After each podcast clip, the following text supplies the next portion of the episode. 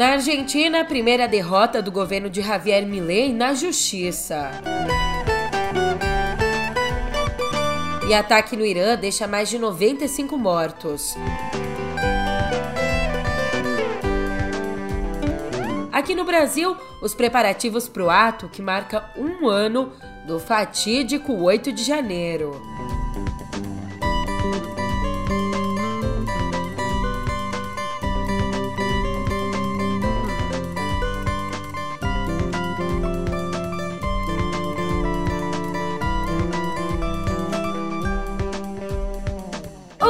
Ótimo dia, uma ótima tarde, uma ótima noite para você. Eu sou a Julia Keck e vem cá, como é que você tá, hein? Dia 4 de janeiro, ano só começando.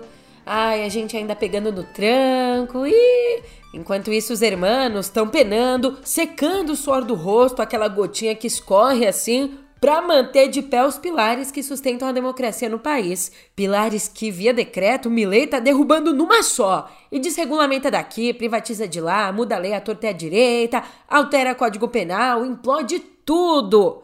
Difícil. Mas ontem foi um dia de alívio e eu já te conto por quê no pé do ouvido.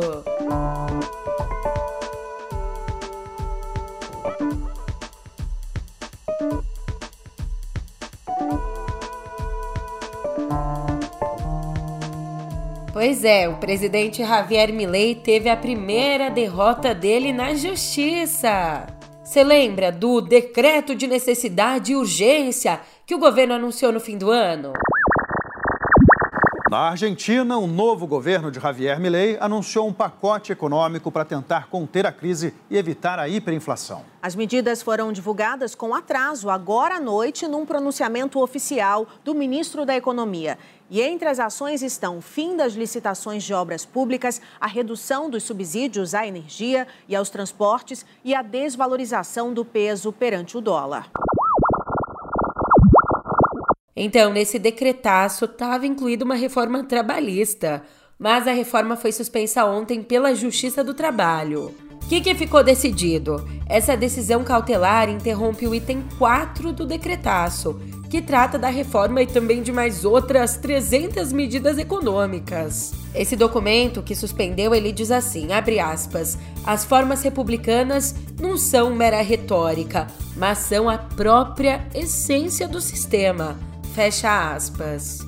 E para derrubar esses pontos do governo, o argumento central de dois dos três juízes é o fato de que não existe a comprovação da necessidade ou urgência que justifiquem burlar o legislativo por meio dessa canetada. A decisão também destaca que o Milley podia ter convocado o Congresso para debater as questões que foram mudadas via decreto. Ele não esperava por essa. A decisão pegou de surpresa o governo que disse que vai recorrer. E a ação que está por trás dessa decisão foi apresentada pela Confederação Geral do Trabalho.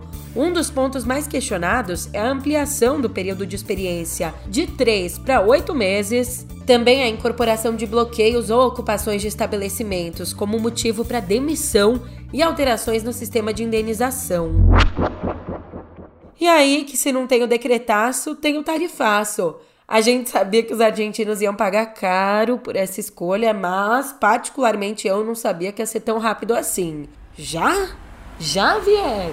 O Ministério da Infraestrutura anunciou ontem um tarifaço dos transportes. A partir de agora, as tarifas de ônibus e de trens vão aumentar mensalmente de acordo com a inflação, desconsiderando tá, a remoção gradual dos subsídios estabelecidos pelo governo para esse ano.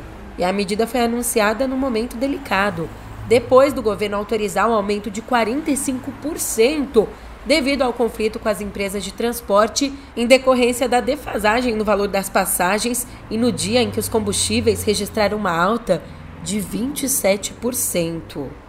Já que eu falei aqui num dia, a Miriam Leitão nos conta que está chegando um dia importante. Ela diz que, abre aspas, a Argentina recebe essa semana uma missão do FMI. O ministro da Economia, o Luiz Caputo, vai pedir uma espécie de perdão pelo não pagamento da dívida e, dessa forma, receber novos empréstimos. É que, como o governo anterior deixou de quitar, deixou em aberto as parcelas programadas, No fim do ano passado, o FMI suspendeu a liberação para os hermanos de cerca de 3 bilhões e 300 milhões de dólares.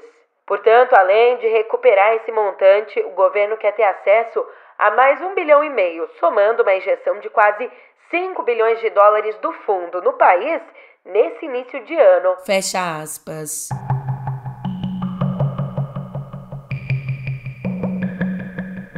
E agora a gente deixa essa Argentina em ebulição e passa ao Irã, onde ontem aconteceu um evento na cidade de Kerman, o lugar exatamente onde está enterrado o general Qassem Soleimani. E a cerimônia foi para lembrar os quatro anos da morte dele, que foi executado pelos Estados Unidos. O Soleimani, que era uma figura importantíssima no Irã, considerado um herói no país, líder da Força Al-Quds, o braço de elite da Guarda Revolucionária do Irã, e ele também era responsável pela política externa militar do Irã, política que consiste em apoiar outros grupos no Oriente Médio. E aí, como eu vinha dizendo, ontem aconteceu uma cerimônia para lembrar da morte dele. E bem ali, perto do túmulo do Soleimani, durante uma procissão, a poucos metros da mesquita Saheb el-Zaman, duas bombas explodiram e deixaram ao menos 95 pessoas mortas e 211 feridas. Autoridades locais dizem que se trata de um atentado terrorista, mas nenhum grupo assumiu a ação. O líder supremo do Irã, o Ayatollah Ali Khamenei, prometeu que o ataque terrorista, como ele chamou, teria uma resposta dura.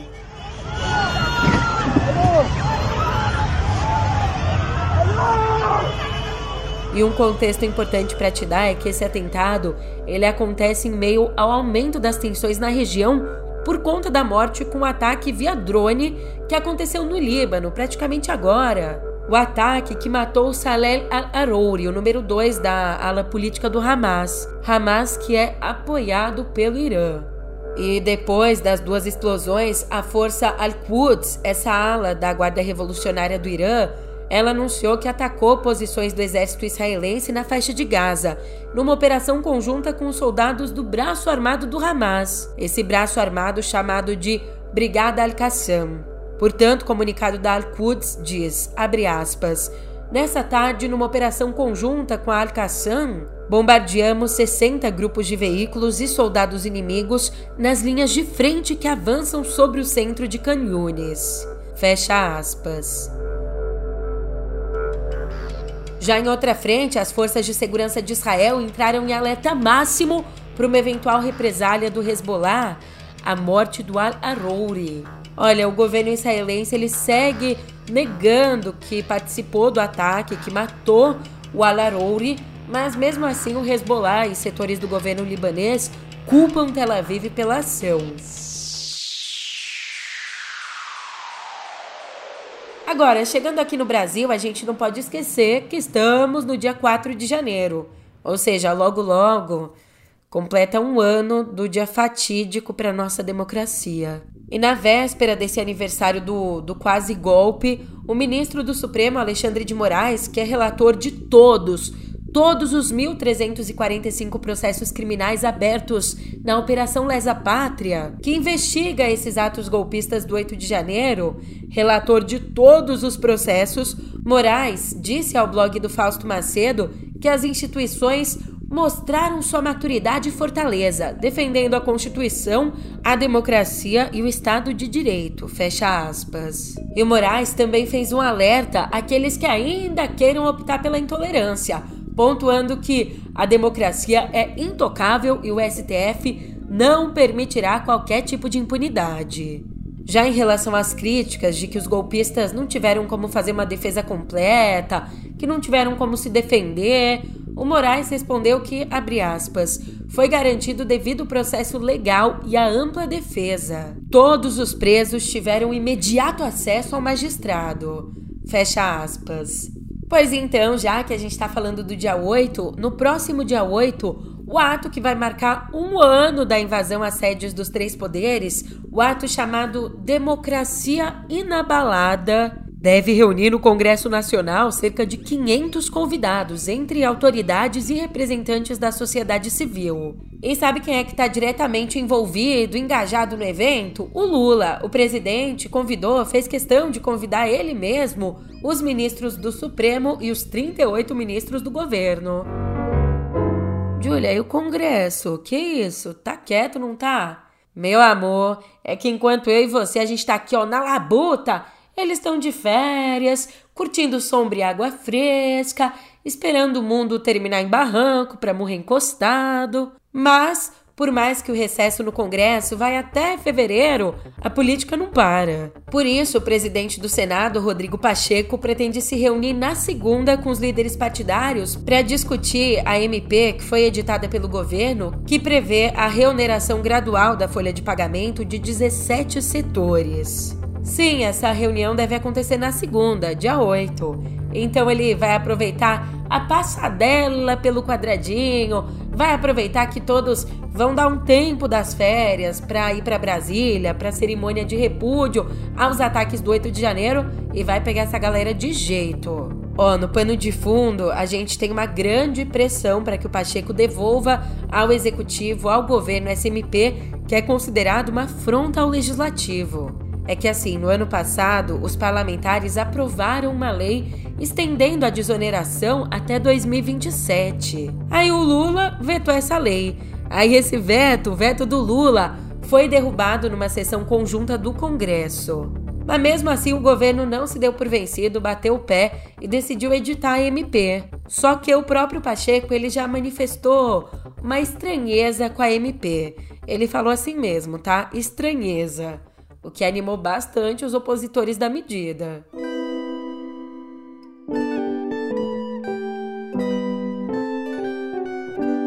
E chegamos à editoria de Viver falando sobre algo que com certeza passou pela sua cabeça nos últimos dias. Se você tem cachorro, gato, se você tem bebê, se você é idoso ou convive com idoso, Claro que o assunto são os fogos de artifício, aqueles que fazem um barulhão assim, os ruidosos. Olha, um pesadelo para essas pessoas, para os bichinhos, para as famílias que sofrem muito esses fogos podem estar com dias contados. É que o tema chegou no Senado, onde tramitam agora dois projetos que proíbem, em todo o país, a fabricação, o transporte, a venda e o uso de fogos com explosão a partir de pólvora. Um dos textos é do senador Randolph Rodrigues e está na CCJ, na Comissão de Constituição e Justiça. Como explicou o próprio Randolph, abre aspas, os ruídos dos fogos de artifício com estampido podem alcançar de 150 a 175 decibéis.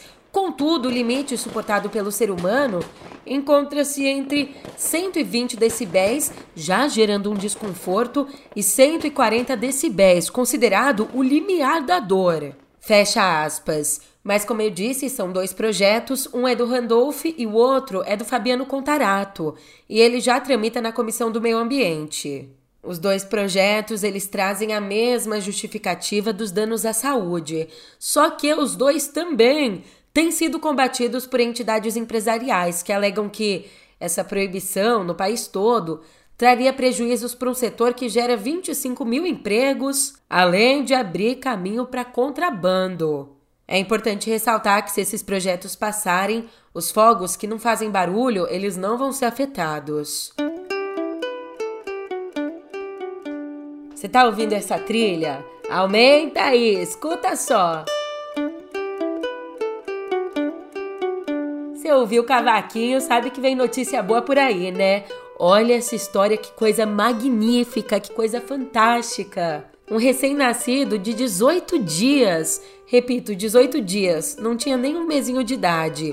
Ele entrou para a história ao se tornar a primeira pessoa que recebeu um transplante parcial de coração. E aí que um estudo que foi publicado na terça no Journal of the American Medical Association, esse estudo indicou que a nova técnica, ela foi bem sucedida, porque essa cirurgia ela foi feita em 2022. E aí desde então, mais de um ano depois, todos os tecidos usados no procedimento, eles cresceram juntos com o coração da criança, cumprindo assim o objetivo da operação, uma operação que nela os cirurgiões da Universidade de Duke fundiram o coração do bebê as artérias e válvulas de uma doadora. E o intuito disso, de não transplantar o coração todo, só fazer essa fusão né, das válvulas e artérias, era permitir que essas válvulas crescessem junto com a criança, o que evitaria cirurgias futuras e prolongaria a expectativa de vida. Ô, oh, quentinho que dá no coração!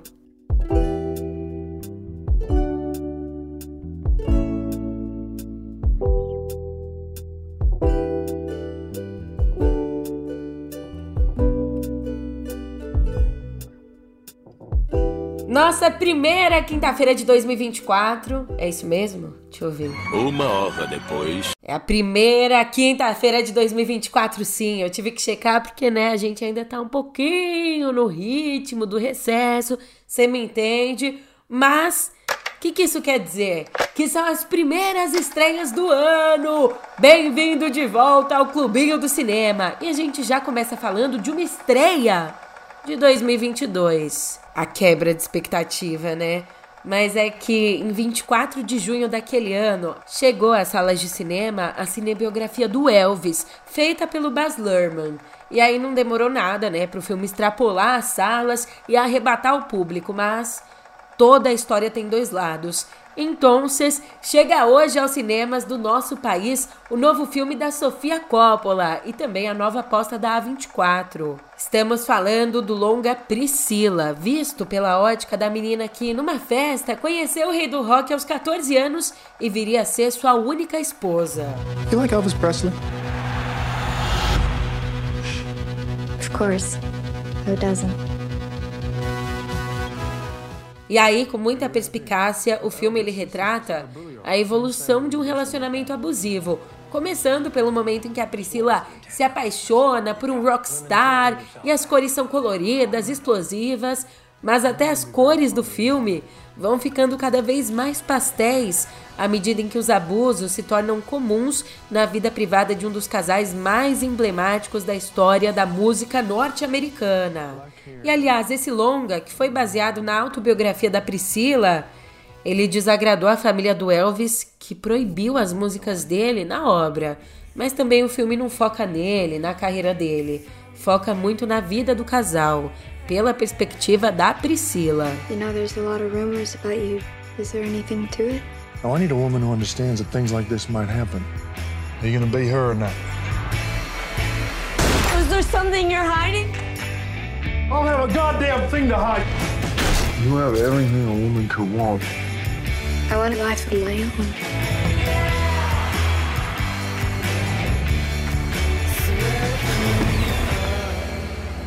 E o cineasta francês Luc Besson chega às telonas com o drama Dogman, que se passa ali no limiar do limiar do irracional. E faz isso de propósito, tá? You love dogs, huh? More than you love your own family. As far as I can tell, they only have one flaw. They trust humans. É um drama que conta a história de um homem cadeirante, solitário, drag queen, que, desiludido, óbvio, com a humanidade, ele decide que é mais feliz sozinho com os cães dele. Então ele eleva isso ao máximo e se isola completamente da vida em sociedade. More than you love your own family. I do. You you piece of shit! Opa! E pra criançada que ainda tá de férias, aproveita, vai no cinema, pede aquela pipocona da maior pros pais, pode pedir, diz que eu mandei. Mas pros pequenos, a gente tem um novo da Disney, o filme Wish, O Poder dos Desejos. 3, 2, 1. Acha! Eu cheguei! Eu cheguei! Uh, só, aguenta um pouco aí, deixa eu respirar. e aqui a gente acompanha a história da Asha uma adolescente que percebe uma escuridão no reino dela e aí faz um pedido com muita vontade às estrelas. Esse pedido é então atendido por uma estrela mística e ela ganha um poder capaz de proteger o próprio povo. Tem mais um pra garotada, hein? Do mesmo produtor de Minions 2, A Origem de Gru, e de Super Mario Bros. o filme, chega aos cinemas o filme Patos, que retrata bem ali a época do ano em que os patos precisam migrar para outras regiões. Só que tem uma família que tem um pai, um pai pato super protetor que não quer se mudar de jeito nenhum. Aí um dia a mãe pato levanta voo e todos embarcam numa confusão no meio da cidade grande. Você disse com os olhos. Ele deve batendo, deve batendo! Ei, ei, ei! Devem estar migrando. Migrando? Que ideia boba! Olha, você não existe. Porque eu achei um lugar seguro pra gente morar. Eu quero que a gente saia pra ir pra ver o mundo. Que tipo de pai eu seria se eu colocasse os meus filhotes em risco só pra curtir umas férias no Caribe? Eu não quero desperdiçar minha vida porque você tem medo de sair do lago. Pô, pode estourar uma pipoca porque o papo sobre cinema ainda não terminou, não. Pode se assentando aí. Agora, meu amor, a gente tem aqui, sabe o quê? Bafafá envolvendo o Oscar 2024. E um lembrete já de cara. Começa na quinta-feira a votação oficial para as indicações, para as obras que vão concorrer mesmo ao prêmio. Mas o que aconteceu. Tava rolando toda uma campanha para o roteiro do filme da Barbie, para que esse roteiro fosse considerado original, para ele, portanto, estar apto a concorrer também na categoria de melhor roteiro original. Só que a Academia de Artes e Ciências Cinematográficas não quis nem saber, classificou como roteiro adaptado. E isso abre caminho para uma galera ter chances na categoria de melhor roteiro original. Abre espaço, por exemplo, para longas como Vidas Passadas, da Celine Song. Também para The Holdovers, do Alexander Payne. Para May December, Segredos de um Escândalo, do Todd Haynes. E para Anatomia de uma Queda, da Justine Treat. É, Barbie, esse prêmio aí tu não vai levar para casa, mas. Let it be, let it be.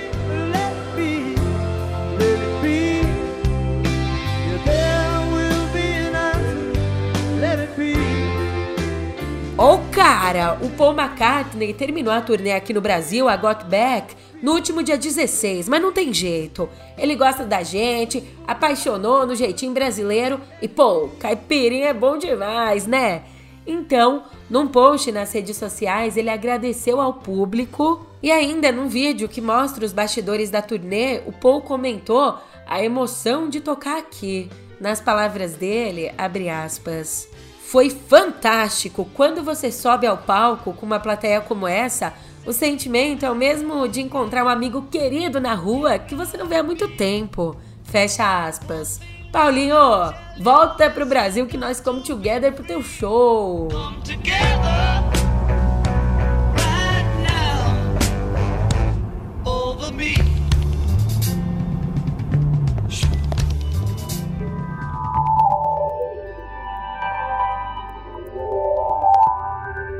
Comi um chocolatinho aqui, dei até uma animada, mas não tem jeito. Não tem como entrar em um ano novo sem esbarrar nas previsões. Então, toma aqui mais uma. Quem vai reger esse ano é Saturno, que é um planeta mais lerdo. Mas é um planeta super responsável. Hum. É um planeta pé no chão.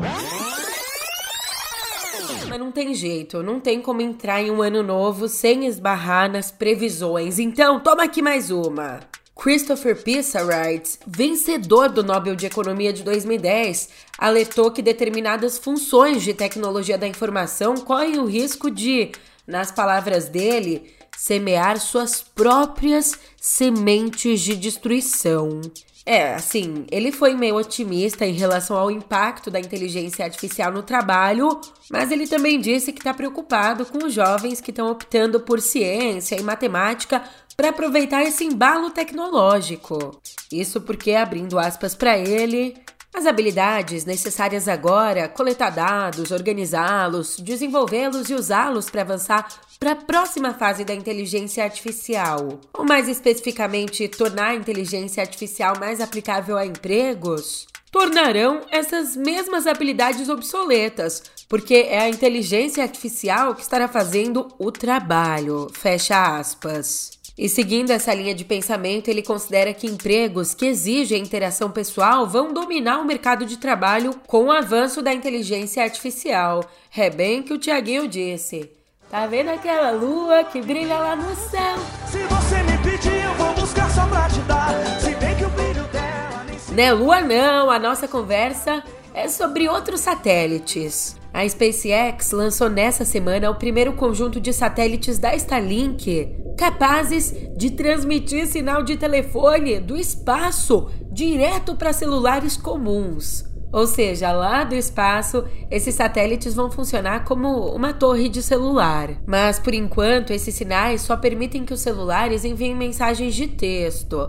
A empresa garante que já já voz e dados também poderão ser enviados por outras operadoras no resto do mundo.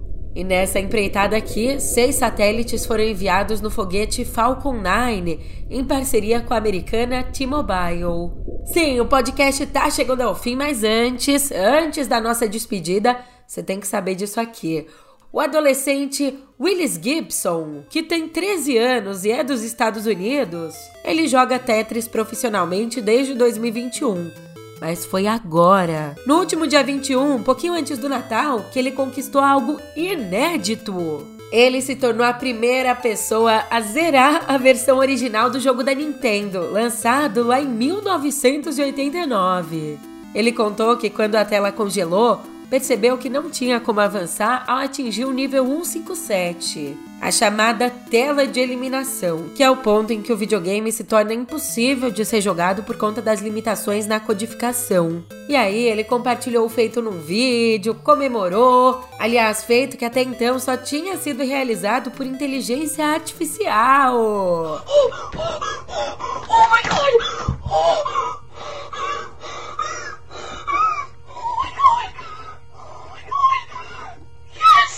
E agora, como eu já dei a letra, vou me despedindo. Obrigada pela companhia de sempre e a gente se vê